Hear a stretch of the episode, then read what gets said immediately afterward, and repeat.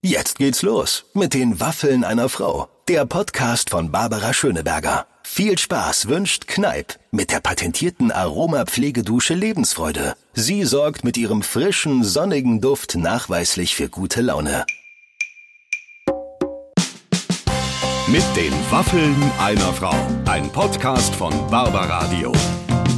Das Radio von Barbara Schöneberger. Meine Damen und Herren, das sind die Waffeln einer Frau. Ja, und wie man uns kennt und liebt, in dieser Woche mit einer neuen Ausgabe. Ich sitze hier zusammen mit Clemens, meinem mhm. Podcast-Producer, und wir stellen heute ein Gespräch vor, aus dem man definitiv klüger rausgeht, als man reingegangen ist. Ja, bevor wir auf unseren Gesprächspartner kommen, muss ich eine Sache sagen. Ja. Ich weiß jetzt schon, dass diese Folge mir wegen eines einzigen Satzes immer im Gedächtnis bleiben wird. Ihr werdet nachher verstehen, worum es genau geht. Aber wenn man ihn erstmal so nimmt, wie du ihn gesagt hast, ich habe ein Bioloch, benutze es aber kaum.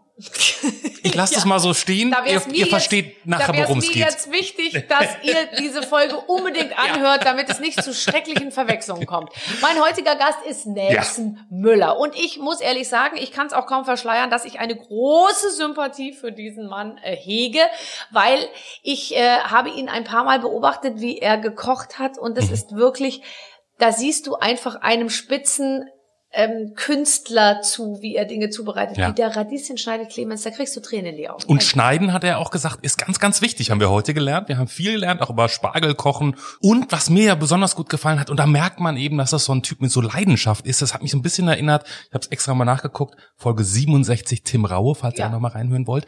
Da ging es nämlich auch, der hat so ein Rezept zusammengestellt und ist so ins Schwärmen gekommen. Und ihr habt ja heute auch sozusagen schwierige Zutaten zu Rezepten gemacht da hat er gezeigt, was er kann. Ich schlage vor, wir hören einmal noch ganz kurz rein, was unser Sponsor zu sagen hat. Der hat nämlich noch einen kleinen Vorschlag zu machen. Bitte sehr. Absolut richtig. Und unser heutiger Partner ist die Firma Kneip und ihre patentierte Lebensfreude.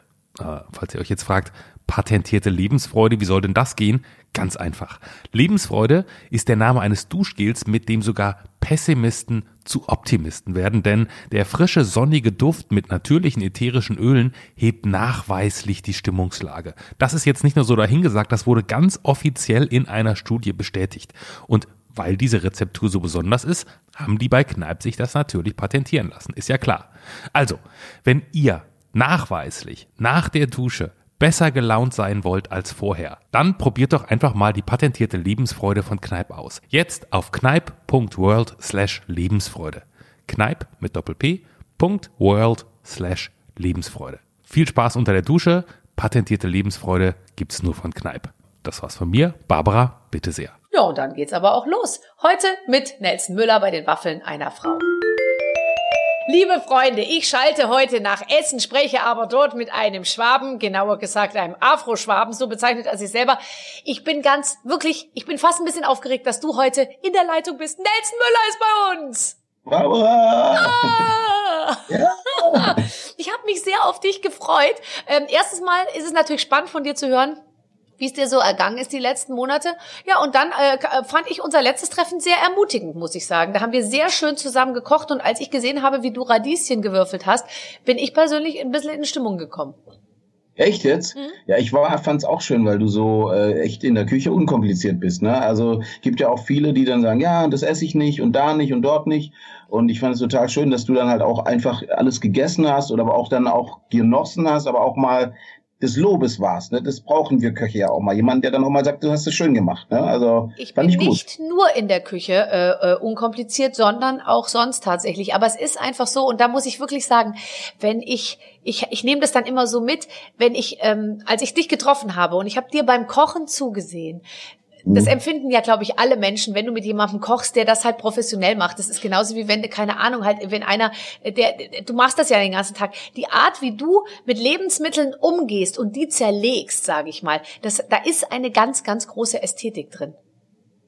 Ja, aber das, das habe ich mir von, auch so ein bisschen von Johann Lafer abgeschaut. Also ich war ja, ich war, als ich Koch gelernt habe oder meine Kochausbildung machen wollte, habe ich immer diese Sendung von ihm gesehen und er, er hat alles so hardcore liebevoll angefasst ähm, und immer halt, du kennst ja diese eine typische Haltung. Und ich wollte ja dann auch aufstreben, also auch in diese Sterneküche und wollte halt das alles immer machen. Und ich habe das bei ihm dann so gesehen und äh, ja, ich habe einfach, man, irgendwann beschäftigst du dich damit und du merkst halt, oder merkst dann einfach, dass die großen Meister alle irgendwie die Sachen krass anfassen und dass man das mit Hingabe machen muss und wirklich vorsichtig und äh, ja eine gewisse Art Gemüse oder Fleisch oder Fisch anzufassen, weißt du? Und das geht dann irgendwann in Fleisch und Blut über. Und äh, ich, ich kann könnte es, glaube ich, gar nicht mehr abstellen. Das ist halt einfach so. Also ich kann da gar nichts dafür sozusagen. Ich mache es nicht bewusst. Ich aber mach's halt einfach. Hinterher sind halt alle Würfelchen gleich groß. Und ich glaube, das ist auch nochmal ein bisschen der Unterschied zwischen Männern und Frauen. Ich bin ja eine viel und begeistert kochende Frau, also Hausfrau und Mutter. Und bei mir, ich hack, muss ich ehrlich sagen, schon vieles so ein bisschen zusammen dann, ja. Also, weil ich mir denke, das schmeckt ja dann, schmeckt ja auch gut, auch wenn die Tomaten jetzt, jede Tomatenstück hat eine unterschiedliche äh, Größe. Ich habe es noch nie geschafft, eine Möhre so zu schneiden. Da sind manche sind eineinhalb Zentimeter und manche sind, sage ich jetzt mal, halt nur einen halben Zentimeter dick, wenn ich die irgendwie äh, schneide. Und ich denke mir dann immer, ist wurscht. Aber ich find's toll, wenn Männer das machen. Männer äh, sind da sorgfältiger. Ich weiß nicht, ob man das jetzt so kategorisieren kann, aber das ist meine Erfahrung. Männer schneiden dann die Stücke in gleiche Größen, weil sie sagen, man würde es hinterher schmecken. Ja, es sind so mehrere Sachen, die da zusammenkommen. Also einmal ist ja Kochen ganz viel Schneiden. Ne? Schnitttechnik, Schnittformen mhm. haben äh, einen totalen Einfluss auf den Geschmack, auf Wirklich? die Ästhetik, das Aussehen. Ja, wirklich. Also in Japan musst du ja irgendwie sieben Jahre Ausbildung machen und von denen, glaube ich, gefühlt erstmal vier Jahre schneiden, äh, bevor du überhaupt auch nur annähernd dich Koch nennen darfst, äh, weil einfach da noch viel mehr Lebensmittel halt eher geschnitten werden, gar nicht unbedingt immer nur heiß gegart werden und so. Da hat es noch einen viel, viel größeren Stellenwert als bei uns, aber bei uns ist es auch extrem wichtig. Allein wie du etwas schneidest, davon hängt die, hängt die Ästhetik ab. Ich meine, das ist, was ist Architektur am, am Gemüse oder am, am Produkt, ja. Und äh, die andere Sache ist ja, ich meine, als Schwabe ist man natürlich auch ein bisschen genauer, gell? Da schaut man schon mal genau hin, ob es halt, ob es Würfele auch ein Würfele ist oder ob das halt ein äh, ist. Ja, oder ein Streife, das geht oder nicht. Bröckle, also, Bröckle halt vielleicht, gell? Bröckle, neu, Bröckle kann man halt machen. weißt du, ich, ich, ich bin, also ich habe das ist interessant, dass wir mal drüber sprechen. Ich habe ja viele Küchensituationen in meinem Leben schon ausprobiert und hatte mir ein Bioloch gewünscht. Das äh, klingt jetzt auf den ein ersten was? Blick schrecklich. Ja, ein Bioloch. So, so äh, wurde mir gesagt, heißt es. ja, jetzt pass auf, ich kann alles erklären. Ähm, nein, das Bioloch ist, glaube ich, erfunden worden von Alfred Biolek, der äh, immer in seiner Küche, in seiner ja ersten, er hatte ja, glaube ich, die aller, allererste Kochshow überhaupt im deutschen Fernsehen mit, mit Alfredissimo. Da war, gab es ein, ein Loch und da haben die immer alles, was geschnitten war und an Abfällen anfiel, haben die in dieses Loch reingeschoben. Und jetzt habe ich mir ähm, in, in meiner Küche ein Bioloch installieren lassen und da hängt unten so ein Eimer dran. Das ist total cool, aber ich benutze es nie. Ich stelle jetzt immer auf diesen Deckel von dem Loch, stelle ich jetzt immer diese, die, die, die Obstschüssel drauf, weil es mich eigentlich nervt. Wo, wie machst du das alles, was du klein schneidest? Hast du Leute, die das dann für dich wegräumen? Was machst du mit dem Zeug, was du abschneidest? Also Bioloch finde ich eigentlich ganz lustig. Ich kannte die Bezeichnung noch nicht, muss ich ehrlich sagen. Aber würde mich, würde mich auch schämen, in der Küche zu sagen, ja, das macht ihr bitte ins Bioloch. Aber ähm, ich finde also ich plädiere, also ich nenne es Tischmüll. Ja. Ich stelle mir jedes Mal, wenn ich anfange zu arbeiten, zwei, drei Tischmülls auf. Einen für Plastik, einen äh, für, also einen Bioloch als Tischmüll. Mhm und ähm, ja, dann mache ich halt schon immer die ganzen Gemüsereste rein, weil die kannst du ja wunderbar auch in so eine Brühe reingeben dann, also das in die, entweder in die Jus, die du gerade irgendwie aufstehen hast, oder eine Gemüsebrühe, die du aufstehen hast. Und ähm, das finde ich schon absolut sinnvoll. Was mache ich mit den Spargelresten, wenn ich die schäle? Und ich kaufe jetzt sehr viel Bio, aber Spargel, ehrlich gesagt, da bin ich manchmal ein bisschen zu geizig, wenn ich da 12 Euro hinlegen soll. Da kaufe ich das jetzt irgendwo. Sterbe ich, wenn ich die Spargelschalen mit in die äh, Suppe äh, packe und das dann nochmal auskoche, weil ich dann die ganzen Pestizide mir da nochmal richtig reinziehe oder kann man das ruhig machen? Naja, da du ja eh Biospargel kaufst, der halt auch nicht gespritzt ist und so weiter. Nein, Quatsch. Also ich, ich glaube, Spargel ist tatsächlich so ein Produkt, wo man jetzt auch nicht so wirklich äh, hinterfragt, ob es Biospargel ist, weil ja, Spargel bei uns ist, ist immer, äh, Spargel ist automatisch gut. Ja. ja. Also der ist so positiv besetzt, dass man das, finde ich, weniger hinterfragt wie bei anderen Gemüse- oder Obstsorten. Ähm, aber ist so herrlich. Also gerade Spargelschalen auskochen ist alles super und ja, also ich finde es schon wichtig, darauf zu achten, auf Bio und nicht, äh, dass man eben keine Rückstände hat, aber auf der anderen Seite darf man auch nicht päpstlicher sein als der Papst. Und äh, man muss auch einfach ein bisschen machen. Also ich, ne, ich finde immer, wird schon cool auch, dass es irgendwie jetzt gang und gäbe ist, dass man mehr darauf achtet. Das ist ja auch immer Thema unseres Lebensmittelreports, den wir immer so machen, wo wir dann auch Dinge aufdecken und so weiter. aber es muss alles immer noch alltagtauglich sein. Ja. Und äh, weißt du, wir äh, haben wenn man dann wirklich so in, manchmal in anderen Ländern ist, wo du dann äh, rausgehst und siehst, mit was für Autos da rumgefahren wird, wie es überall nach Benzin riecht und wie hoch ja der Grad der Luftverschmutzung ist. Und dann im Vergleich zu Deutschland kann man schon sagen, ja, ja, muss man sich auch ein bisschen entspannen und die Spargelschalen gerne auskochen, gerne eine Spargelsuppe draus machen, aber nicht vergessen auch ein bisschen echten Spargel mit reinzugeben, weil sonst schmeckt sie nicht. Ja, ich mache immer die Spargelreste. Ich muss ja sagen, ich bin, ich habe es ja schon gesagt vorhin beim Schneiden, nicht ganz so zärtlich äh, zugange wie du. Und bei mir ist dann schon so, dass mir von 20 Stangen brechen mir fünf ab. Und die hau ich Echt? dann halt, ja, und die hau ich und weißt du was ich dann mache? Ich schwenke dann die Butter die dann noch im, im Ding ist und äh, und auch die Kartoffeln das schmeiße ich alles in den Topf dann rein und dann mache ich einfach mit meinem kleinen Quirl und ein bisschen Sahne drauf und nochmal äh, äh, äh, Salz und Pfeffer und dann ist die Spargelcremesuppe fertig. Und wenn sie keiner wegschüttet was mir regelmäßig passiert weil irgendeiner in die Küche kommt und sagt was steht denn hier für ein Brackwasser rum? Schmeiß ich weg. Dann äh, ist es immer köstlich naja, ganz ehrlich, bei einer Suppe ist ja auch wurscht, ob die Spargelstangen brechen. Also bei, ja. wenn, du Spargel kochst, solltest du ein bisschen vorsichtiger mit den Stangen umgehen. Soll ich die hinstellen gesagt. oder hinlegen, die Stangen?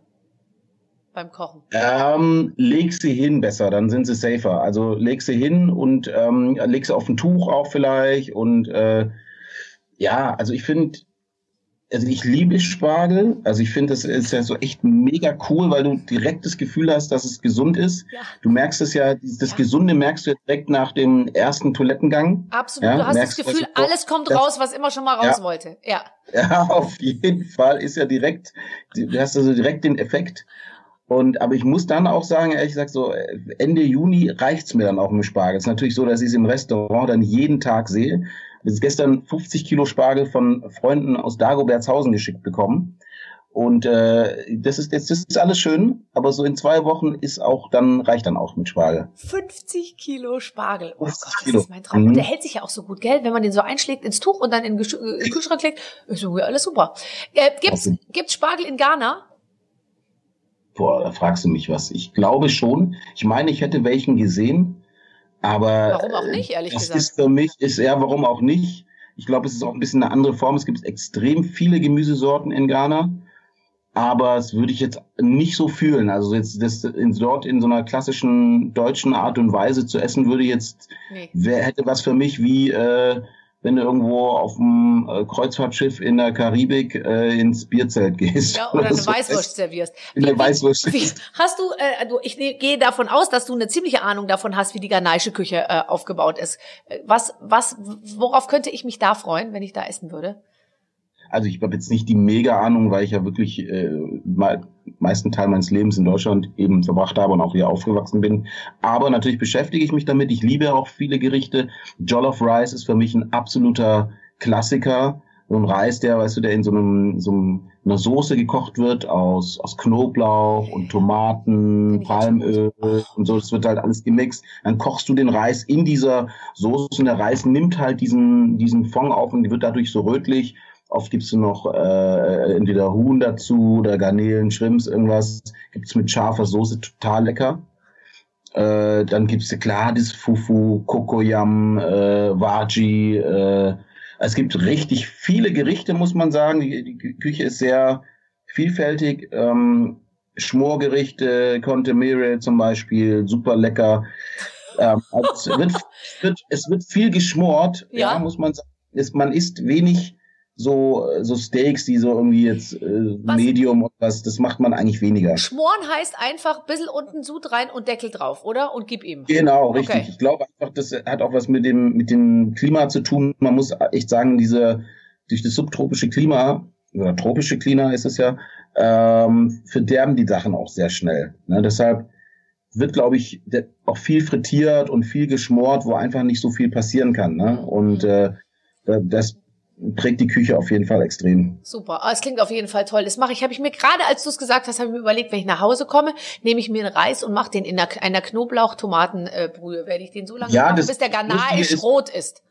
Ja, aber es gibt ja in so vielen Ländern diese Art von Reis. Der heißt halt, der andere heißt hier, heißt er dann irgendwie Juwech oder also diesen Reis, ne, äh, oder Fried Rice in Indien mhm. oder in Ostafrika. Ich finde sowas ja auch immer schön, dass es immer so viele Parallelen gibt für ähm, Gerichte, in anderen Ländern, die eigentlich das Ähnliche sind, natürlich einen anderen Namen haben und äh, man erkennt immer so ein, so ein System dahinter. Das ist ganz cool. Mhm. Ich habe letztens mit jemandem darüber gesprochen und der meinte, dass äh, forschungsmäßig ergeben hätte, dass der Geschmack, auf den die ganze Welt sich einigen kann, sind Nudeln mit Ketchup, weil das sozusagen alle Geschmacksnuancen enthält, die halt überall gegessen werden. Dieses süß und trotzdem ja. irgendwie fruchtige des Tomatenmarks und dann eben die Nudeln, sowas teigiges und so und das würde auf der ganzen Welt den größten Anklang finden. Ist doch schön. Ja, du hast ja Du hast ja in Tomate natürliches Glutamat. Mhm. Ähm, deshalb schmecken uns auch Tomatensauce oder alles, was mit Tomate ist, schmeckt uns gut, weil es einfach so ein, ja, dieser Umami-Geschmack einfach äh, durch die Tomate schon kommt.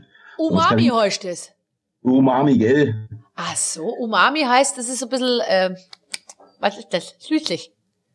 Nee, Umami ist eine Geschmacksrichtung, die eigentlich so den vollkommenen Geschmack ähm, beschreibt. Oh, ne? Also das könnte man doch als cooles neues Jugendwort einführen.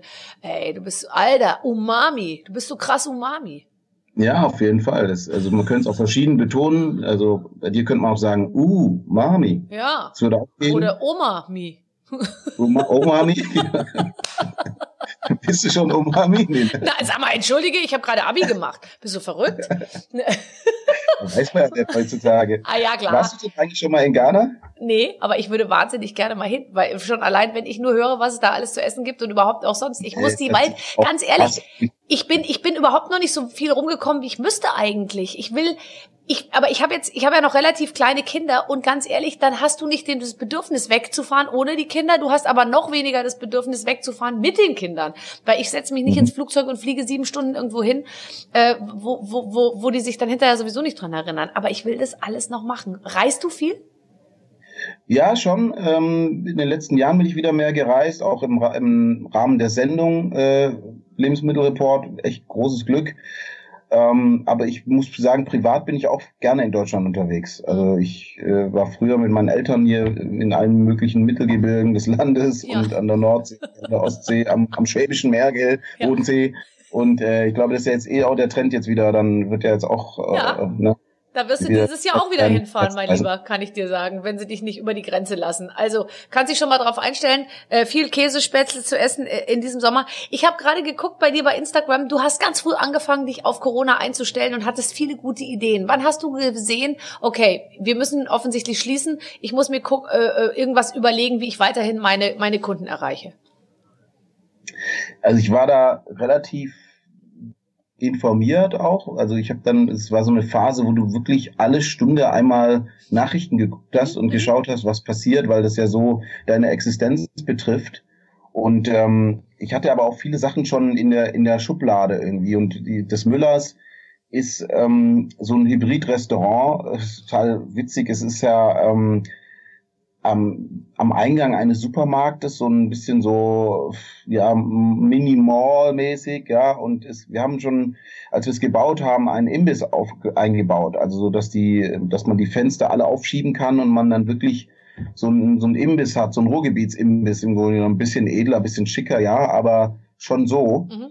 Und als es dann hieß, Restaurants können Liefer- und Abholservice anbieten, war das nicht weit. Ja, also das war jetzt nicht so, dass ich da lange drüber nachdenken musste, sondern es ist halt einfach schon da gewesen. Und äh, dann haben wir die Türen aufgeschoben und hatten halt den Imbiss. Ja, und das ist natürlich echt ganz schön. Manchmal hadert man ja mit seiner eigenen Situation und denkt sich, ja, ach, vielleicht doch, vielleicht wäre es schön, so ein Schloss irgendwo an einem See zu haben als nee, Restaurant. Als Restaurant Na, nicht, privat vielleicht, aber als Restaurant glaube ich nicht. ja, weil, genau, weil, weil im Winter kommen die Gäste nicht. Und jetzt so ein urbanes Stadtrestaurant hast du halt immer was los, ist immer Action. Ja. Und das hat uns dann ganz gut geholfen. Dann haben wir, hatte ich einen Freund, der kannte den Chef von Lieferando, äh, hat dann da direkt angerufen, mir da eine Connection gemacht. Dann haben wir gesagt, okay, komm, wir haben auch irgendwie ein, zwei Autos über, damit fahren wir dann auch noch aus, weil Lieferando macht ja nur im Umkreis von zwei Kilometern äh, äh, da mit ihren Bikes die Geschichten. Wir sind dann wirklich ins, im ganzen Ruhrgebiet ausgefahren. Und habt Genussboxen. Sind das diese genau, Sachen, das die Genussboxen, die man bei dir ordern konnte? Genau, das war dann das nächste Ding. Ich war, hatte immer schon so die Idee, äh, mit Müllers nochmal so eine, so, so eine Sache zu haben, die man, so eine Box, die man nach Hause schickt. Meine Eltern, die bestellen immer ähm, bei so einer italienischen Firma äh, so Genussboxen schon seit, seit ewigen Zeiten und meine Mutter freut sich immer, wenn sie da die Tomatensoße auspackt und so. Und so, da, sowas dachte ich, kann man ja auch ja. mit Müllers machen. Ja, ja? Und äh, dann haben wir das Ostermenü gemacht in der Genussbox. Und das ging tierisch ab. Ja, also wir, wir waren alle völlig überrascht davon, wie, wie viele Boxen wir haben wollten. Und mittlerweile machen wir jetzt alle zwei Wochen irgendeine schöne Box und wollen das jetzt auch weiter ausbauen und das macht total Spaß. Du, am Ende willst du überhaupt gar keine Gäste mehr da rumsitzen haben. Die machen ja auch Dreck, die schmutzen, die wollen sich unterhalten, die wollen dich persönlich treffen. Äh, äh, du kannst ja jetzt langfristig einfach auf, auf Boxen umstellen. Schickst die Box, legst ein schönes Foto von dir rein. Ja, könnte man schon, aber ich glaube, das ist halt, das ist das Wichtige an der Gastronomie oder ja auch in anderen Branchen, sich divers aufzustellen, einfach verschiedene Sachen anzubieten. Ja, wer weiß, irgendwann heißt äh, ja, Boxen sind nicht, nicht, sind nicht mehr toll oder irgendeiner verschickt irgendwann mal eine Bombe in der Box oder keine Ahnung. Oh Gott, wir wollen hoffen, dass dir keiner dein Geschäft so auf diese plumpe Art und Weise kaputt macht. Nein, natürlich nicht. Nein, also es ist ein wirklich eine tolle Idee und ich glaube, dass die Leute ähm, ja einfach sich schon ein bisschen mehr aufs Hause eingerichtet haben und generell auch freut man sich ja, wenn man so eine schöne Box nach Hause geschickt bekommt. Äh, man macht die dann auf und dann, wir schreiben ja auch immer schöne persönliche Briefe noch mit rein und äh, ich probiere ja wirklich alles selber, wir machen alles äh, manufakturmäßig bei uns in der Küche, weil wir gerade natürlich nicht so viel los haben im Restaurant. Mhm. Irgendwann werden wir es vielleicht mal auslagern müssen, aber ich habe mir auch fest vorgenommen, dass wir es nicht in eine andere Produktion geben, sondern dass wir das weiterhin selber machen werden, auch wenn es jetzt in Zukunft noch mehr Boxen werden, weil es einfach wichtig ist, dass es so handwerklich ist. Ne? Wir haben Pralinen gemacht und Vanillesoße und Oh alles, alles selber Handarbeit, ne? Ach, setz dich doch mal. Du, wenn du sagst, ihr habt zwei Autos, die auch im Ruhrgebiet. Ich meine, Berlin ist so weit jetzt auch nicht. Dann könntest du, das ist wirklich, das klingt richtig, richtig toll. Und es hat mir jetzt auch Lust gemacht, wenn ich meinen Reis mit Knoblauch und Tomate durch habe, dann noch mal irgendwie eine Box zu bestellen, weil das stimmt schon. Die Vorstellung, da ja, kommt schick was mal, an. Schick mal deine Adresse. Schick mal deine Adresse, dann, äh, dann schicken wir dir mal eine Box. Ja, die kannst du mir doch, äh, mit, mit der Post geht doch auch schnell. Manchmal hat meine Mutter nee, das, mir ein Brot. Das ist ja die Idee. Also wir, wir verschicken es gekühlt deutschlandweit. Nein. Ja, sicher. Ach so, ja, dann ist ja alles easy. Ja, da bestelle ich das ganz regulär bei dir. Meine Mutter schickt mir manchmal das gute Pfisterbrot, weil das der Frankenleib, den gibt's nur in München und der ist zweimal gebacken. Dann packt die mir vier Brote in, in, mhm. ins, ähm, in, in so ein Paket und schickt mir das zu. Und dann aber kann es natürlich passieren, dass ich ausgerechnet dann nicht da bin in der Woche oder irgendwie der Zettel aus Versehen irgendwie in die Schublade kommt und es keiner abholt bei der Paketstation. Da habe ich dann manchmal manchmal schon so nach zwei Wochen so, äh, so es war so eine, es hatte schon etwas Fahrt aufgenommen, das Brot dann äh, in, in dieser Box und dann habe ich einfach vier verschimmelte äh, Frankenleibe da rausgepackt nach nach. Das machen die bestimmt extra, damit du nochmal in der Filiale vorbeikommst. so. ja, wenn ich da morgens auftauche, ich glaube, das braucht äh, tatsächlich keiner. Aber das klingt ja wirklich super. Also das heißt, ihr verschickt es und dann kann ich mir das zu Hause einfach zubereiten. Das, äh, das genau. ist eine sehr gute Idee. Gute Idee. Ja, das kommt dann und äh, genau, das sind halt meistens vakuumiert oder mal im Gläschen und jetzt haben wir jetzt zum Beispiel bei der Vatertagsbox ist halt auch mal ein, Bierchen mit drin und äh, ne, da ist eine Herrencreme zum Beispiel mit drin. Ne? Also ja, so, so, so Beeren aus dem Schrebergarten, Omas Vanillesoße, also alles, was man als Mann, worüber man sich als Mann freut. Ne? Und, eine kleine ja, Frau, noch ja. Sylvie Mais zusammengefaltet noch mit dazu und so. Barbara Schöneberger, wenn. Hallo. Ah, komm jetzt, Nelson. Es ist doch Hallo. Ja. Hallo. Ja, aber da musst du schon, das ist dann schon eine Art Schrankkoffer, der da angeliefert wird irgendwie. Aber gut, wenn ich da rausspringe, dann ist natürlich äh, tatsächlich große, äh, große Freude. Ähm, ja, du bringst mich da auf Ideen. Eigentlich hätte man echt so einen Playboy noch reinlegen müssen. der Playboy wäre nicht schlecht tatsächlich. Das finde ich lustig. Gibt's noch irgendjemand, der Playboy liest? Ich, ich habe das Gefühl nicht, ehrlich gesagt. Nee. Also ich, ich habe noch nie einen irgendwo gesehen, aber ich glaube, man lässt ihn halt auch nicht offen liegen meistens, oder? Wenn man einen hat. Entschuldigung bitte den Playboy. Da sind ja, ich glaube, die sind inzwischen noch nicht mal mehr nackt. Ich meine, da ist ja jede Vodafone-Werbung irgendwie, äh, äh, siehst du mehr als im Playboy. Ich glaube, inzwischen haben die, müssen die immer irgendwie zumindest untenrum was anhaben und oben machen sie ja auch immer so und, und, und strecken sich nach Kokosnüssen oder so. Ich habe letztens, ich habe ein Haus in Österreich, da haben die in diesem Kaff, wo ich wohne, haben die ein Playboy-Shooting gemacht und ich habe wirklich gedacht, ich träume, weil ich bin am Wanderweg entlang gelaufen, ja, und plötzlich kamen zwei Mädchen oben ohne in Loden strapsen mit so Hirschgeweihen irgendwie, keine Ahnung, irgendwie aus dem Gebüsch raus. Und dann dachte ich mir, ich habe eine, ich dachte, ich habe eine Vater Morgana. stellte sich aber raus, die waren an dem Wochenende da und lagen da überall auf der Wiese rum und haben sich irgendwie fotografieren lassen. Ganz tolle Sache. Wo hast du die erste nackte Frau deines Lebens gesehen? In welcher, in welchem, in welcher Zeitschrift?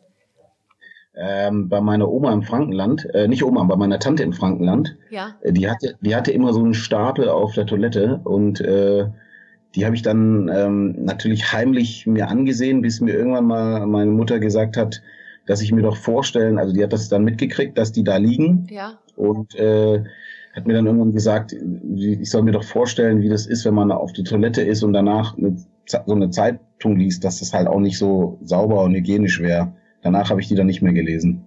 Oh nein, das ist ja.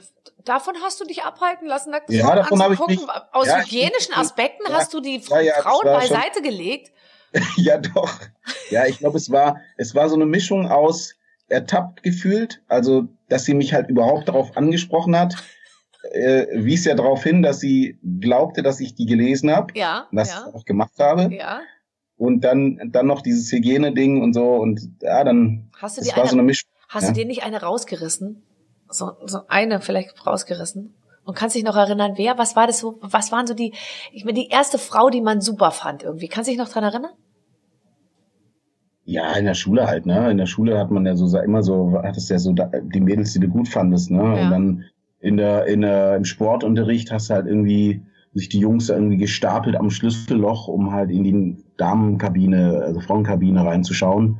Und die wurden natürlich auch erwischt von der Lehrerin und so. Und ach, es ist volle Programm. Also es war halt noch, als man noch Pimmel an die Tafel gemalt hat und so Geschichten. Also Ja, aber da sind Ja, wir bald wieder.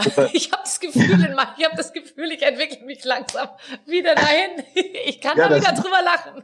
immer noch Spaß, finde ich auch, ne? Also ich bin irgendwo, irgendwo einfach mal so ein Pimmel hinmalen, ist immer noch, freut man sich noch genau wie, wie mit Zähne. Ich habe mal einen Freund besucht in seinem Büro der hatte da so eine Station, wo die immer ihre Skype-Calls oder ihre nicht Skype, das war noch bevor Skype den Hintergrund so so unscharf gemacht hat. Da habe ich dem auf dem Flipchart auch äh, und, äh, zwischen all seine großen vielstelligen Beträge einfach so ein äh, so ein Pimmel, so ein tropfenden Pimmel gemalt irgendwie und dachte mir, na irgendeinem wird's bei dem Call schon mal irgendwann auffallen. Äh, da habe ich mich so drüber gefreut. Noch Wochen später musste ich darüber kichern. Ja, das ist so, das sind echt die Freuden, die kleinen Freuden manchmal, ne? Also total bescheuert, ne? Aber irgendwie findet man es halt immer noch lustig. Aber ähm, ich meinte eigentlich eine, eine prominente Frau. Also so, ähm, du bist was, Jahrgang 80? Nee, 79. Also für- 79. ich meine, ich rede so eher in Richtung von Samantha Fox bis äh, Heather Locklear oder so. Die waren doch, was, was war so die Frau, die du richtig super fandst? Ja, ich fand ganz lange Cameron Diaz super. Ja, aber da warst du ja schon erwachsen. Die ist ja so alt. Nee, Doch. das war noch so TV-Zeiten. War die nicht auch bei äh, Beverly Hills äh, bei dieser Serie dabei? Äh, nicht, Wie dass ich mit der. Zahl da, äh, äh, wie, wie hieß es nochmal?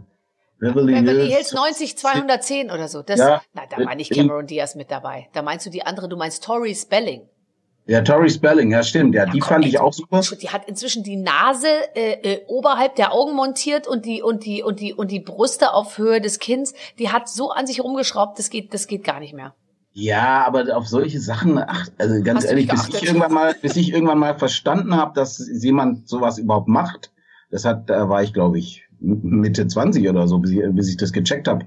Wie man aber das was hat man macht. früher nicht so sehr gemacht, glaube ich, ne? Aber ja, du natürlich gab es viele, äh, viele, die man, die man toll fand, ne? Also Mhm. Wirklich, aber ja, irgendwann verändert sich das ja so ein bisschen, ne? Also jetzt so ein Fankult, also jetzt, also früher, boah, wen fand ich denn da toll?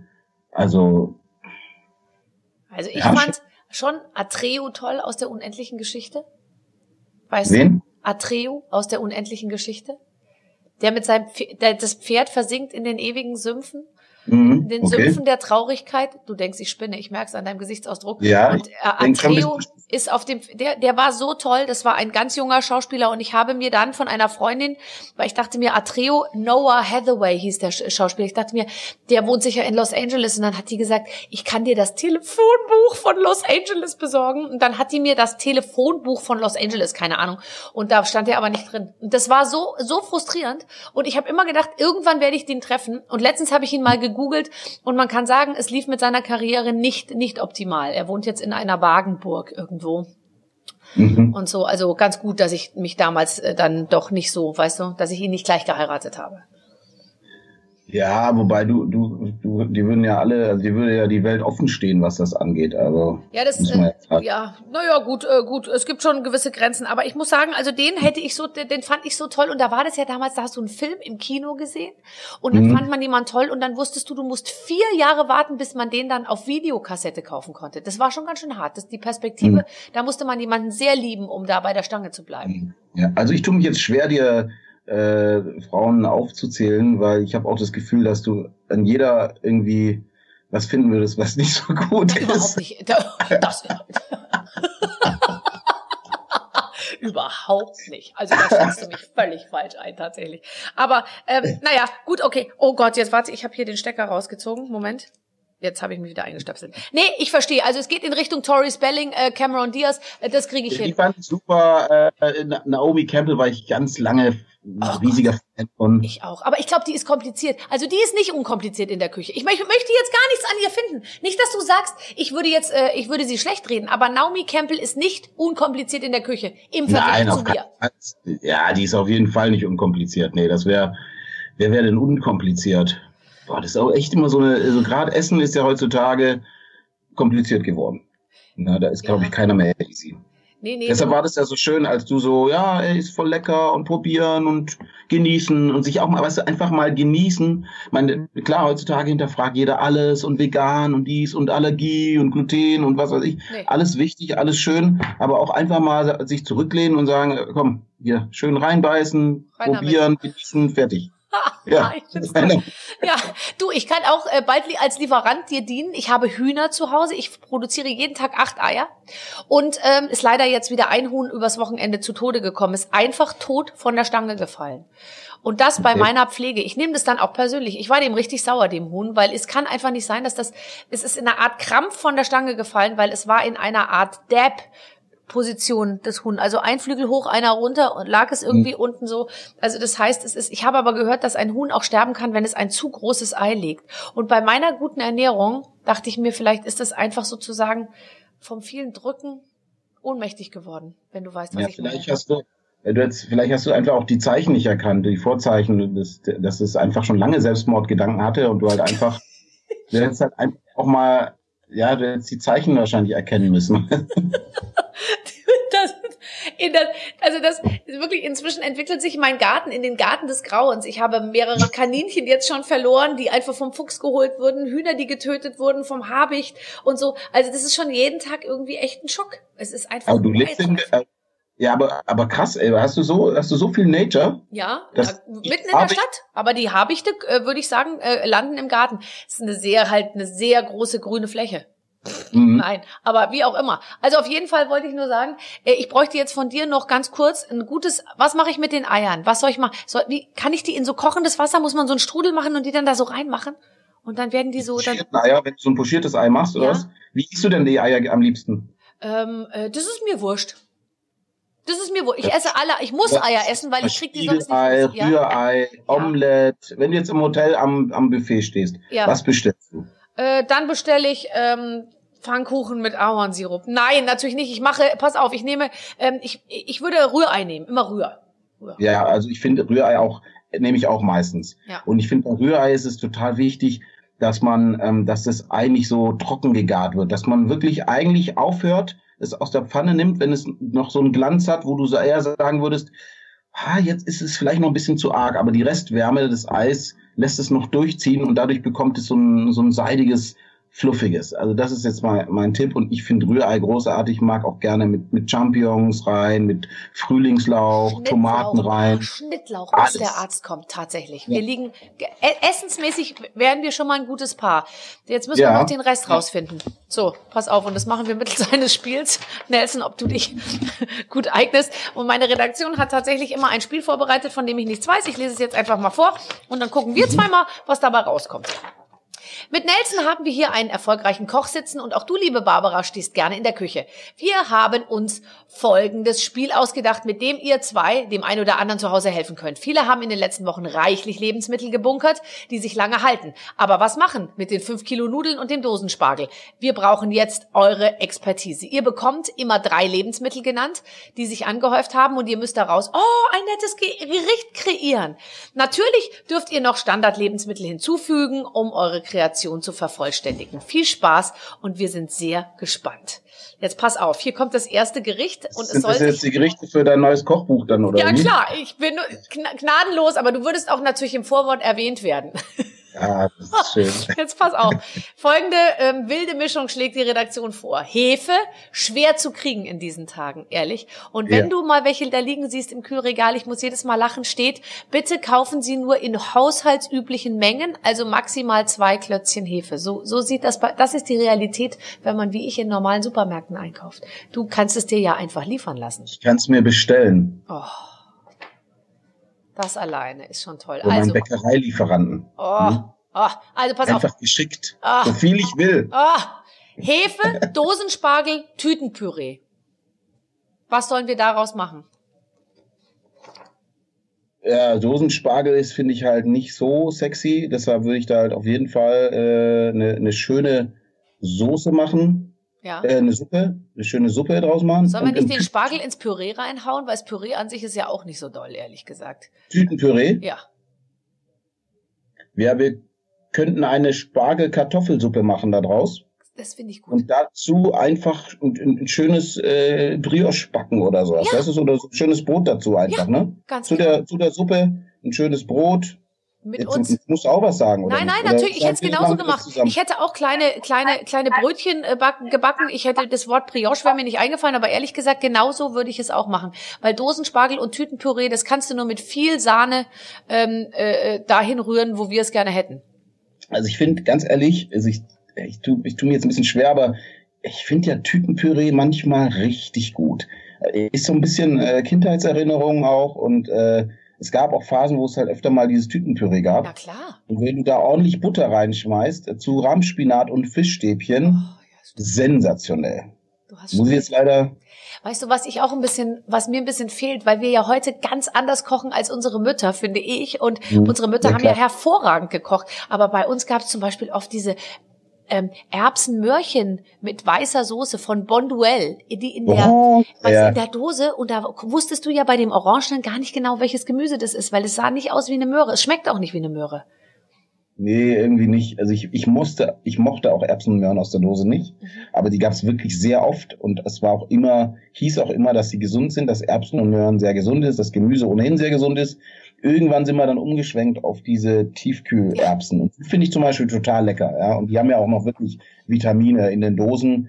Ähm, ist sind ja so gut wie keine Vitamine mehr drin, leider. Nee, aber jetzt sag mal, wie könnte man den Erbsen sonst noch essen? Also kaufst du im Ernst frische Erbsen und pulst die da selber raus?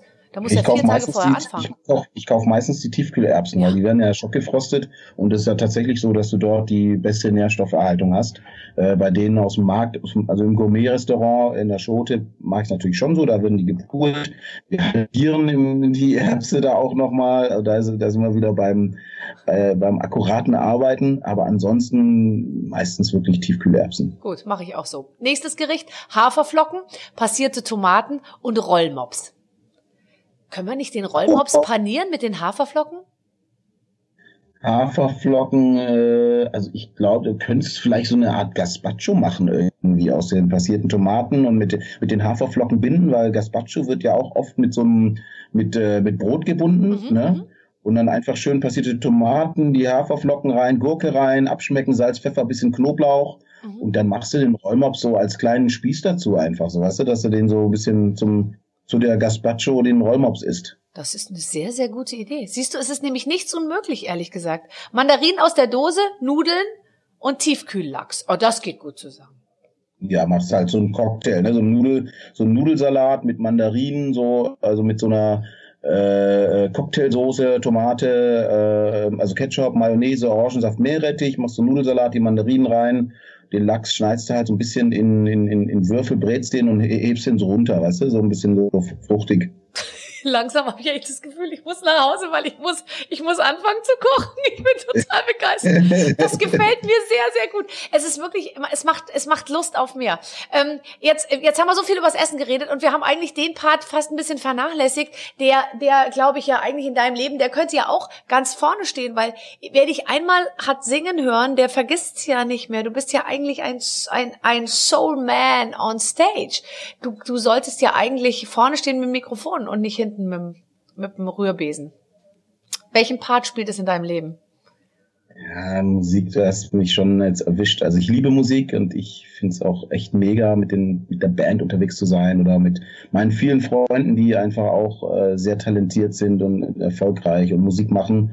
Ich vermisse es auch manchmal, aber ich versuche mich immer so reinzusneaken. Irgendwo, wo es geht, bei einem Kochevent, wo ich dann gebucht werde oder wenn ich mal in Berlin bin, dann die Freunde zu besuchen, mit denen irgendwie zu jammen, eine Session zu machen die Gitarre rauszuholen und so. Also ich versuche einfach, das irgendwie zu integrieren, weil es halt Medizin ist. Es tut mir gut. Ich finde, Musiker sind ja auch immer so ein Volk für sich irgendwie, weißt du, die halt meistens kosmopolitisch denken und äh, weißt du, auch anders sein zulassen und das finde ich ganz wichtig und auch wichtig, mich mit solchen Menschen zu umgeben zwischendurch. Mhm. Äh, du kannst dir doch deine Abende so gestalten, wie du willst. Ich meine, machst du nicht auch so eine Live-Show, wo du kochst? Dann kannst du doch, dann singst du doch da auch noch, oder? Ja, ja, manchmal, so bei, bei dem äh, Corona-Kochen haben wir jetzt äh, einfach täglich mitkochen. Da habe ich äh, so tatsächlich ganz kurz was angestimmt beim, beim Händewaschen. Aber ja, also ich finde es auch immer, ich muss auch ehrlich sagen, ich weiß nicht, das kennst du wahrscheinlich auch, ähm, so als Musiker, der eigentlich einen anderen Job macht, äh, denkt man, hinterfragt man sich auch immer wieder, ob es auch cool genug ist. Ob man, es ist halt schon was anderes, finde ich, wenn du jeden Tag dich darauf konzentrierst und das dein Leben ist und du halt nur Musik machst. Ähm, ich finde, das hat dann eine andere Legitimation so. Also wenn man, also bei mir ist immer so, ich denke auch immer, ja, jetzt und das auch noch und das auch noch. Ich mach's halt gerne. Der, der, die, der Trieb dahin ist, ist stark, die Leidenschaft ist stark.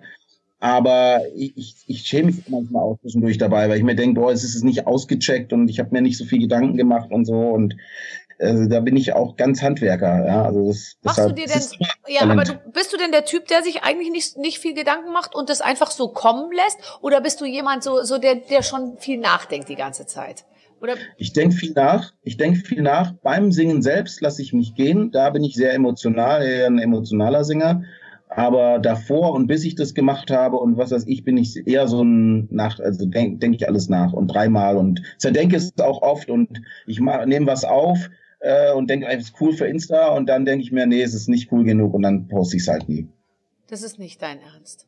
Das ist mein Das ist, das ist Ernst. nicht dein Ernst. Ernst. Das ist mein Ernst, genau so, so ist es halt leider. Das ist schade, wirklich, weil da verfliegt ja. ja ganz viel in die Biotonne, wo, wo was du da überhaupt nicht neigehört. Bioloch, ja, es ist, ist, viel ins Bioloch und ist auch irgendwo dann in, im Äther verschwunden mittlerweile. Und ich zeige auch, manchmal habe ich auch Songs, weißt die habe ich aufgenommen und Monate später zeige ich sie jemanden und dann sagt er, ja, aber das ist ja richtig gut, warum hast du das denn rausgebracht? Das muss ja im Radio laufen und so. Und dann denke ich mir, im Moment denke ich dann auch, okay, ist eigentlich echt nicht schlecht, ja. Aber weißt du so, das ist. Ja, aber jetzt mal ganz ehrlich, ist doch eigentlich eine ganz gute Eigenschaft, Dinge auch eher zurückzuhalten, als jeden Scheiß rauszuhauen. Wir haben ja momentan sehr viel mit Kollegen und überhaupt auch Menschen zu tun, die eben ungefiltert alles sofort raushauen und alles super geil finden, vor allem sich selber. Und da muss ich sagen, da, äh, da, das macht mir weitaus mehr Probleme. Ja, vor allem, wenn du natürlich Raw Models hast, die, die du feierst, Vorbilder, die du abfeierst und dann, wenn du dich, also das, man sollte sich nie vergleichen und, aber man orientiert sich natürlich an seinen, äh, ne, die Musiker, die man feiert. Mhm. Wenn man dann sich seine Sache anhört, weißt du, und dann denkt man sich, ja, nochmal, mhm. Muss, muss, muss Fadi nochmal dran, ne? Muss Fadi so. nochmal ran. Aber ich, ich kann ich auch verstehen. Aber man, ich bin eigentlich nicht jemand, ich gucke nicht viel nach rechts und links, sondern ich mache einfach mein Ding. Ich gucke auch gar nicht, was die Kollegen machen, weil manches hm. frustriert mich, weil ich schlecht finde und manches frustriert mich dann, weil ich es so super finde. Und deswegen halte ich mich da eigentlich ähm, komplett, komplett fern. Ja, du machst es sehr gut, muss ich sagen. Ich finde es, finde es auch extrem cool und äh, man merkt einfach, dass du das einfach machst. Und ich glaube, das ist auch der Schlüssel. Aber es gibt auch so Phasen, weißt du, wo du, wo du es raushaust und wo du sagst, ja, jetzt bin ich da voll dahinter. Mhm.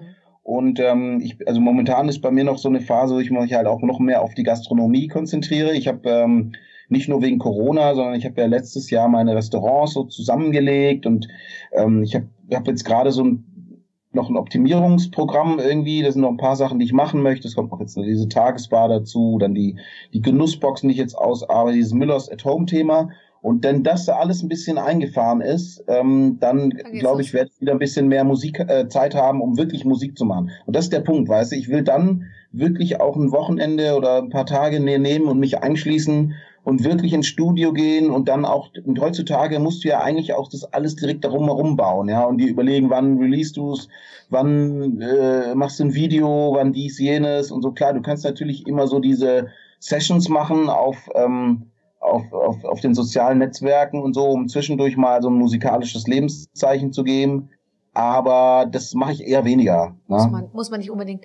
Wie bist du als Chef bist du, bist du, bist du ein Typ, der genau weiß, wo es lang geht und der klare Ansagen macht? Oder ich, ich kann dich überhaupt nicht einschätzen. Bist, bist du Chef?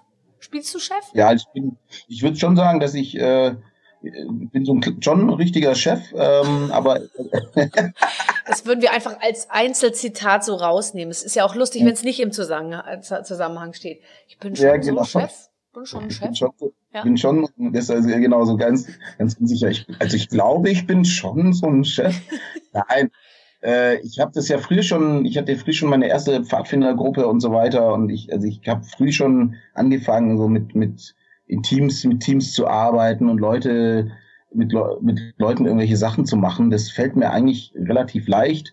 Ich komme natürlich aus der alten Schule, was die Küche angeht, also wo die Hierarchien noch etwas deutlicher angezeigt und ausgeprägt waren, ja. ja also so. Günther Jauch hat mir letztens im Gespräch gesagt, dass er den Eindruck gewonnen hat, dass inzwischen mit Mitarbeitern der Ton eher so ist, dass man sagt, meiner äh, Ansicht nach erscheint mir dieser Teppich grau. Man darf nicht mehr sagen, der Teppich ist grau, sondern man muss mehr auch so auf andere Stimmungen der anderen Mitarbeiter irgendwie Rücksicht nehmen.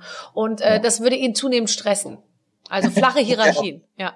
Ja. Das kann, kann ich äh, gut verstehen. Es ist, es ist natürlich schon auf der einen Seite cool, dass sich das verändert hat, dass man ein bisschen, äh, das ist ein bisschen, ja, diese Thema Wertschätzung und äh, das ist halt total wichtig geworden. Lustigerweise sind aber dafür andere Themen wie zum Beispiel Geld verdienen oder so manch, so ein bisschen in den Hintergrund gerückt, finde ich. Also es ist ganz lustig. Du gehst zu jemandem und sagst, ja, der, der halt viel arbeitet, sagst, ja, ey, mach mal ein bisschen was am Gehalt oder was mach mal mit dem Auto.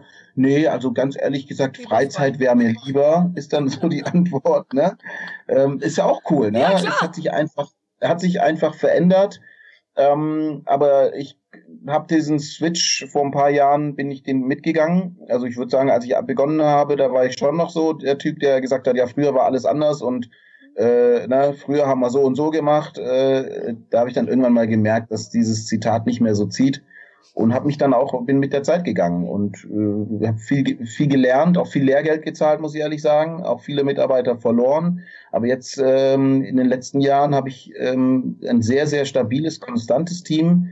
Ähm, und ich versuche halt da dem entgegenzuwirken und einfach mit jedem immer eine Connection zu haben, mit jedem zu sprechen, zu antizipieren, wenn jemand irgendwie, wenn irgendjemand der Schuh drückt irgendwo und äh, einfach mit großmöglichster Sensibilität und Feingefühl äh, das, das Schiff da durchzusteuern, ja. Der, bist du mehr, arbeitest du mehr mit Frauen oder mehr mit Männern? Gemischt. Sehr, sehr gemischt. Das ist sehr ausgewogen bei uns. Also es ist wirklich Hälfte, Hälfte bei uns. Ist mhm. immer schön bei Betriebsfeiern. Ja, cool. gell? Ja. finde, man muss ja auch immer mit Blick auf die Weihnachtsfeier einstellen. Ja, und genau. da willst du ja auch nicht dann mit 80 Jungs und vier Frauen und davon sind noch zwei irgendwie, äh, also, nee, ich weiß, was du meinst. Also ich sehe schon, du hast die ganze Sache mit Weitblick irgendwie organisiert. Das gefällt mir sehr gut. Was machst du heute noch? Was, was ist denn das nächste, was ansteht? Ähm, jetzt gehe ich gleich runter in den Laden, ähm, mhm. Mittagsgeschäft einmal gucken. Äh, da sind immer so diese Business Lunch Gäste, die man dann ja auch, die meisten kennt man und einmal gucken, ob alles schön ist. Ähm, dann eine Website gibt's bald eine neue, da wird jetzt noch ein bisschen dran gearbeitet. Äh, die, die Nussbox, die Vatertagsbox ist heute rausgegangen. Äh, Postings, Insta, Social Media, Dienstpläne nochmal angucken. Dann oh ja. treffe ich mich mit einem Eistypen, der machen demnächst mal so einen kleinen Eisstand irgendwie auf der Terrasse. Ja. Äh, Aber du sagen, ja. Nachmittag ist voll, oder? Ja, ja, es gibt Dann immer. Ich irgendwann gehst heim, oder? Mhm. Irgendwann geht's heim, ja. ja, ja. ja. Mir aufs Sofa. Legst dich richtig hin. Und was machst du dann, wenn du auf dem Sofa liegst? Letzte Frage. Das Sofa ist ähm, gerne äh, mit Freunden oder ähm, ich gucke auch gerne natürlich Filme und so Geschichten, ja. mache gerne Musik. Ich äh, beschäftige mich gerne mit äh, ja den äh, gerade natürlich viel auch mit, was so abgeht mit Corona oder so. Ne, ich schaue schau viel, äh, daddel leider auch viel auf dem Handy rum, muss ich sagen. Mhm ähm, das ist dann so eine Mischung aus äh, Social Media Kontakten, aber dann eben auch mal äh, irgendwas googeln, Gerichte äh, nachdenken. Also ich kann wunderbar, ja wirklich, ich bin so wirklich jemand, der. Der Tag ist ja voll. Das gibt's ja nee, nicht. Ja, es ist, es gibt halt immer irgendwas zu tun und irgendwas Cooles. Ich beschäftige mich gerne auch äh, mit, mit, also, ja, was, ist, was sind die neuen Menüs, was sind die neuen Trends? Also das ist. Ja ja. Es, geht, es gibt wenig Langeweile, sage ich dir ganz ehrlich. So, ich gehe jetzt heim und hol mir ein bisschen Hefe und, äh, und Dosenspargel und äh, Tütenpüree und mache unsere Suppe und dann äh, werde ich dich schnellstmöglich darüber informieren, wie, wie das Ganze äh, so angekommen ist in der Familie. Ist das okay? Unbedingt. Sollen wir das ja, so machen? Voll. Super. Nelson, ich, I wish you what. Es war fantastisch und ähm, jetzt entlasse ich dich in deinen Tag. Die Leute da unten warten ja schon auf dich. Auf mich wartet keiner. Ich habe noch ein bisschen Zeit. Ich, ich wirbel hier klar. noch ein bisschen rum. Und, ist klar. Äh, Tschüss. Ist klar. Ich glaube, es. Tschüss. Tschüss. Beim nächsten Mal wieder persönlich, bitte. Tschüss.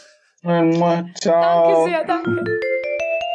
Was für ein großartiger junger Mann. Und äh, naja, so jung, äh, mein Alter ungefähr, 1979 geboren.